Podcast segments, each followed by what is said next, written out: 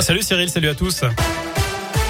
Et à la une, cette situation sanitaire quasi stable dans les écoles de l'Académie de Lyon. 139 classes ont été fermées cette semaine.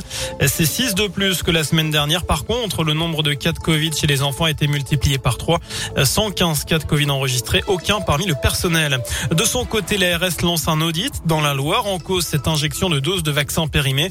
On vous en parlait hein, hier sur Radio Scoop. Au total, 260 personnes sont concernées, notamment une centaine de collégiens issus de sept établissements de santé, Bourg-Argental, Et Saint-Chamond. Les autres individus ont été vaccinés dans l'Ondenne. L'ARS veut désormais identifier ce dysfonctionnement. Un problème de traçabilité de ces doses décongelées. Selon euh, le progrès, l'agence rappelle en tout cas qu'il n'y a pas de risque identifié pour la santé des personnes. Elle pourrait tout de même euh, développer des effets indésirables comme d'autres personnes vaccinées contre le Covid. Euh, toutes devront d'ailleurs recevoir une nouvelle injection. Dans le reste de l'actu, vous le savez, les prix du gaz augmentent de 12,6% aujourd'hui. Ils seront ensuite gelés pendant plusieurs mois. Autre changement ce 1er octobre, une très légère hausse des APL et du SMIC, plus 2%, et des hausses de salaire pour les aides à domicile et pour 500 000 agents des hôpitaux dans le cadre du Ségur de la Santé. Puis c'est aussi aujourd'hui l'entrée en vigueur de la très contestée réforme de l'assurance chômage.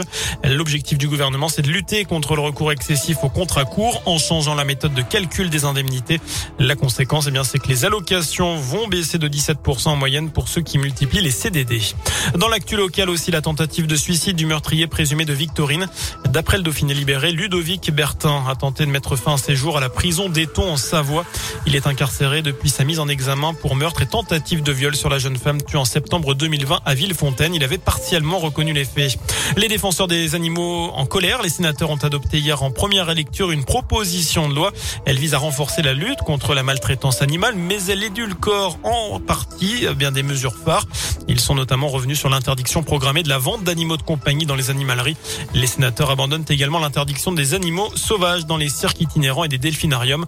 Dans un tweet, la Fondation 30 millions d'amis juge ce texte aberrant.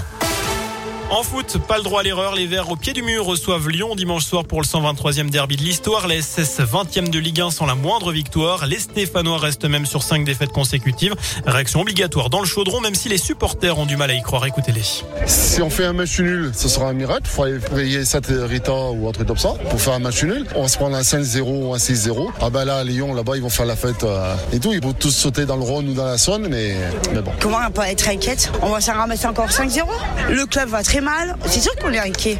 Le derby, euh, ça me fait vraiment peur. Il n'y a pas de surprise. Euh, on va se prendre une rouste. Allez, il va falloir y croire. Coup d'envoi à 20h45 pour ce 123e derby de l'histoire. Ils sont optimistes. Voilà.